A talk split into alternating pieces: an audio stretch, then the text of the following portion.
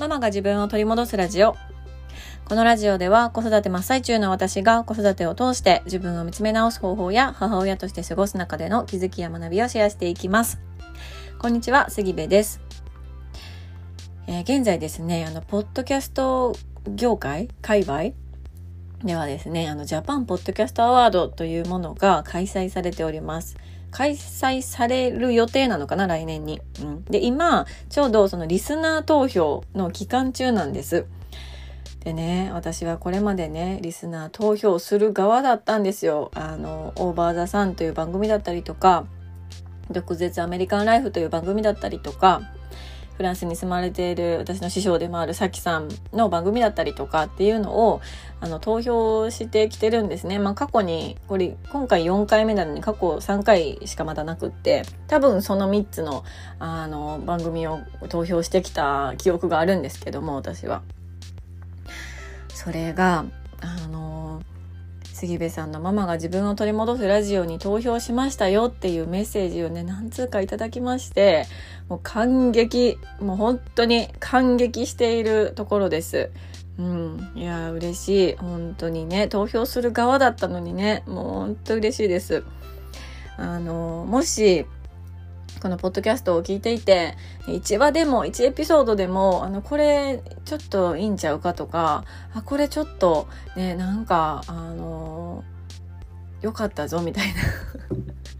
感想の語彙力なさすぎる？これいいやんかみたいな、あの、エピソードが一つでもあったりなんかした方はですね、ぜひ、あの、リスナー投票のところに、このママが自分を取り戻すラジオを投票してください。よろしくお願いいたします。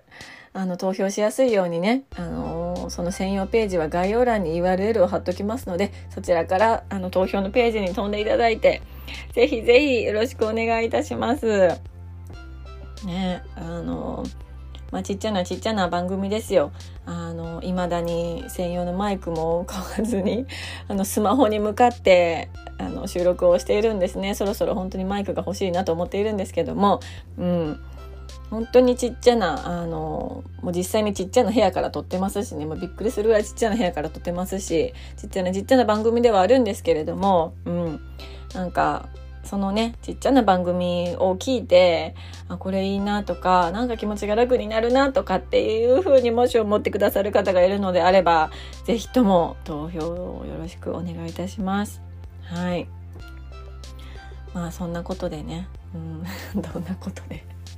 どんなことでって感じですが、あの、先週は私 YouTube のライブをしたりとか、まあ、今月11月は結構インスタライブをしたりとかして、楽しかったんですけど、やっぱりその前とか準備中とかはドキドキドキドキしてるわけなんですよね。もう本当に緊張してました。うん。いや、してる時としてない時があるかな。でも、11月は、あの、全体的に振り返ると、いやー、緊張してたな、結構ずっとっていう感じだったんですよね。うん。で、そんな緊張の日々が続く中で、私の癒しだったのは、ドラマサイレント。これ少し前にもサイレントの話ちょっとだけしたんですけど、もう私はね、11月サイレントがあったから乗り越えられたと言っても過言ではないぐらい、もうどっぷりと依存しておりました。うん。で、まあもちろん本編も何度も見るんですけど、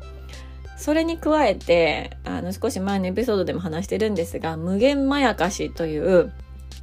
あの、サイレントを考察しているポッドキャストを聞いたりとか、YouTube 見たりとか、まあ、その他にもね、考察系の動画とか、あの、Twitter のなんかページとかいろいろ見てたんですよ。うん。だから本当にあの、いろんな角度からサイレントを、あの、じっくり 楽しませていただき、それを、癒しに11月はあの頑張ってここまで来た、まあ、12月ですけどねもう、うん、っていう感じだったんですね。うんで、まあ恋愛の映画じゃないわ、ドラマなので、まあ今私恋愛してるわけでもないしね、うん、別にそんな感情移入って言っても、うん、そんなにかなと思ってたんですよ。そう、見るまではね。だけど、こういろんな角度から考察を見たり聞いたり、まあ、本編見たりする中で、まあ、ただの恋愛ドラマじゃないしその登場人物のセリフとかをこう見たり聞いたりしているとこれまで私が子育てで感じてきたところっていうのにも通ずるところがあるなと思ったんですね。うん、なのでちょっと今回はそれをシェアさせていただこうかなと思います。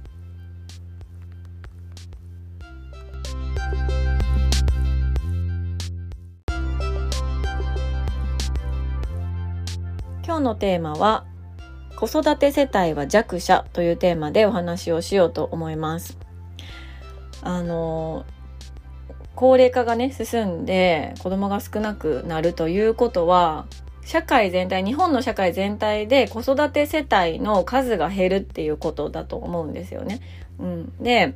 数が多い方がいいとか少ない方が悪いっていうことでは全くないんだけどでもやっぱり日本のこうほんのり残る文化としてね多いものが強くて少ないものが弱かったりとか、うん、あの多数決を取った時にみんなができることができる人がなんか偉くてできない人がちょっとこうのけ者にされるみたいな風潮って昔よりは少なくなってきてると思うけどまだまだあるよなと思うんですよ。でなんで思った思うようになったのかというと子育てをするようになって自分自身が子育て世帯を持つようになって子供と一緒に外に出たりとか子供と一緒に、うん、電車に乗ったりバスに乗ったり公共の場に出たりとか、うん、でした時にやっぱりなんか少数派だなみたいなものを肌で感じることが結構多かったんですよね。で、これは多分地域とかにもよるだろうし、あの、その出かける場所とかね、うん、なんか電車とかだったら乗る時間帯とかにもよるんだとは思うんです。だから、なんかこうやって一括りにして言うのは違うと思うんですけど、でも今のこの日本社会の中で子供がこれだけ少ないってことは子育て世帯であるということが本当に少数派になってきつつあるんですよね。うん、であのまあ少数派ってすごく何というのかな肩身の狭い思いをしないといけないんだなということを少数派になってみて初めて感じることも多いんです。うん、でさらに我が家はあの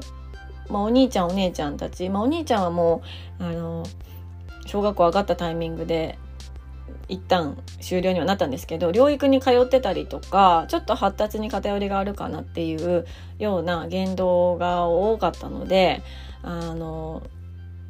そもそも子供が少ない。その中でもちょっと少数派である、あの、ちょっと発達に偏りがあるかもしれない。他の周りの同じ月齢の子たちができていることが、まあできなかったりもするみたいなことも、よくよくいろんな場面であったんですよね。うん。それこそ、なんかこ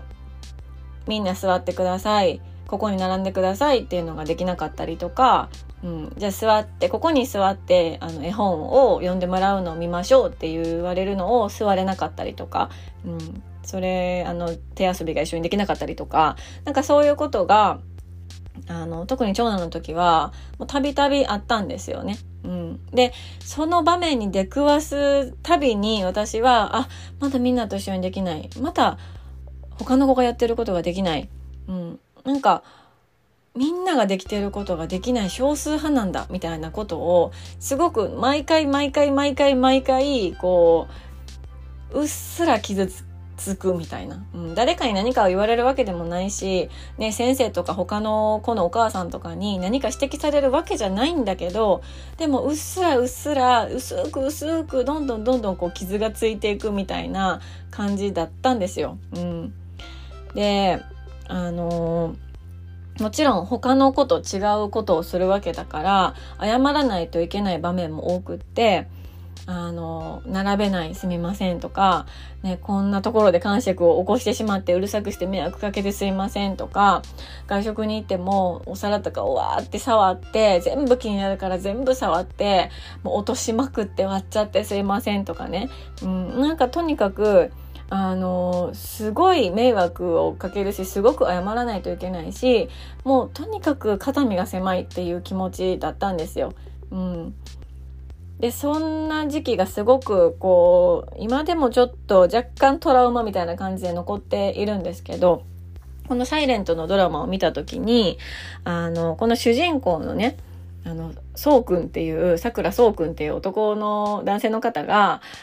生まれつきではなくて途中で耳が聞こえなくなるという病気になると。うん、であの普通にね会話もできてたんだけど、まあ、高校卒業したぐらいのタイミングでだんだん耳が聞こえなくなってあのしばらくして完全に耳が聞こえなくなって今はもう手話とか筆談とかであのコミュニケーションをとっていると。うん、であの急に周りの人と同じように声が出せて耳が聞こえて会話してたところからだんだんだんだん普通に会話ができない普通にというかこれまで通り会話ができないっていう状況になった時にあのすごくこう悩みを誰にも打ち明けられずに葛藤していて自分の中でこううん苦しみをこう溜め込んでいた時、うん、で初めてそれを誰かに打ち明けたっていうシーンがあってその時のセリフがねあの別に悪いことしてないのに何度もすいませんすいませんって謝って謝るのが癖になってで本当に自分が悪いようなでそういうのを相談できるところに相談してみてもちょっと悲しい顔して何度も相づち打って何かの制度とか保証とかを紹介してくれるだけでしたって言ってるんですよ。これ一緒と思って本当に一緒緒なんですよ。この時のこのセリフと私が当時思っていたことって本当に一緒。うん。ただただ一生懸命生きている。ただただ一生懸命子育てをしている。うん、でも、知らない間にいろんなところで迷惑かけてしまうから何度もすいませんすいませんっていろんなところで謝るんですよね。うん、そしたらもう私は子育てをしてるだけでいろんな人に迷惑をかけてしまってるんじゃないか。この子を連れて外に出るだけでいろんな人を不快にしてしまってるんじゃないかって思ってもう謝らなくてもいいところでもう謝っちゃう、うん、もう謝るのが本当に癖になってしまうんですよね。うん、でそれが癖になったら「すいませんすいませんごめんなさいごめんなさい」って言い続けたら本当に自分が悪いような自分がもだし自分の育て方が悪いような気もするしこの子が本当に悪いような気もするし、うん、なんか本当にこう負のループに入っていった時のことをもうさーって思い出したんですよねこのセリフを聞いた時に。うん、で私もどうしたらいいかわからなかったから、まあ、そういうの相談できるっぽいところに行くんですよ。うん。なんか子育てプラザの保育士さんにちょっと相談してみたり、あの、園庭開放、そのとこ、頃はね、コロナなかったから、園庭開放してて、子供遊ばせに行った時に、そこにいる保育士さんに、もう、わらをもにもすがる思いで、ちょっと言ってみたりとか、あの保健師さんに言ってみたりとか、するんですよ。でも、どこに相談していいのかもわからないし、どういうふうに相談していいのかもわからないし、だから、帰ってくるのは本当に全く一緒。ちょっとこう困った顔をして何度も相槌を打ってくれて、そっかそっかって聞いてくれて、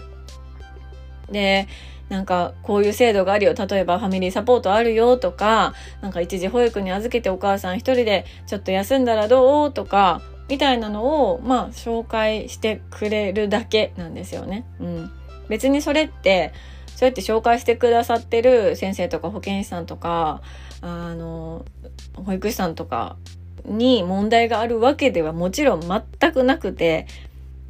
それだけしかやっぱりできないんですよね。そういう立場の人たちって。うん。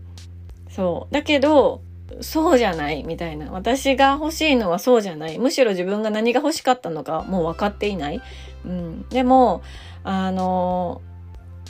まあ、これは子育て世帯だからなのか、発達に偏りがあったからなのかは分からないけど、すごく自分が社会的なこう立場が弱くなって弱者になってマイノリティになったみたいな。うん、だからこそ感じる不自由さとか葛藤とか悩みだったなっていうのをすっごくね鮮明にこう思い出しちゃったんですよね。うん、あ苦しかったなみたいな。うん、だからきっとその社会的弱者と言われるような立場に自分が立つことも大事だと思うんです。視野が広がったりとかずっとずっとその立場でなかったら気づけなかったこともたくさんあると思うんですよなんかそういうのも気づかされるドラマだなと思うんですよね。うん、そうだからそのマイノリティに立つこと自分がマイノリティになることってあの悪いことではないと思うんです。うん、だけどやっぱりそこで感じる悩みとか葛藤とか辛さみたいなものってそこにいないとそこに入っていないとわからないこととか、うん、っていうのはあるよなって本当にねちょっとこれねトラウマ トラウマ呼び起こされたみたいな、うん、衝撃をあの受けました。そうまあでも今その時のことを振り返って思うのはじゃあどうすればよかったのかなって思うのはあの何に自分が悩んでるのかを、まあ、自分でなんとなく分かっておくっていうのはすごく大事だったなと思うんですよね。うん、あのインスタライブでもお話ししてたんですけどその無駄な悩み事、うん、もう悩んでも悩んでもどれだけ悩んだところで答えが出ない悩み事もあると思うんですよ。そうで悩むこと自体が悪いわけではないんだけどでもやっぱり答えのない悩みの中にずっといるってすごく疲れるしすごくしんどいしそういう状態で、ね、あの全くコントロールのこう効かない子どもたちを育てていくっていうのはやっぱり大変なことだから、うん、自分が何に悩んでるのか何を求めているのかアドバイスが欲しいのか、ただ聞いて欲しいだけなのかっていうことを自分の中で明確にしておくことができたら、うん、ただ聞いてもらえる人を探したりとか、うん、アドバイスをくれる人を探したりだとか、もっともっと専門的な知識だとか、まあもっと言えば治療的なね、ものなのかっていうのをこちらで選ぶことができるので、そう。なのでねなんかあの当時のことを振り返りながら今の私だったらどうするかなっていうことを、まあ、この「サイレントを見て、うん、思い出してそして振り返っておりました、うん、そういう意味でも本当にね深いですよねサイレント。本当にもうずっとこのあの BGM じゃないやなんなんて言うんですか主題歌のねオフィシャルヒゲダンリズムのねサブタイトルの曲をずっと一生口ずさんでるんですけど車でもかけて歌いご飯作りながらかけて歌いみたいな日々を過ごしております。うん、ちょっとこの辺にしておこうかなと思いますが、まだまだサイレントについては語りたいことがたくさんありますので、うん、サイレントについてあの語れる方も募集しております。はい。ということで、えー、今日のテーマは、えー、社会的弱者についてだったかな。ちょっとテーマすいません。忘れてしまいましたが。はい。最後まで聞いていただきまして本当にありがとうございます。えー、ご意見、ご感想、あなたのエピソードなどがありましたら、ぜひ LINE の公式アカウントからメッセージをいただけたら嬉しいです。あの、ジャパンポッドキャストアワードのリスナー投票もぜひぜひよろしくお願いいたします。では今日も素敵な一日になることを願っております。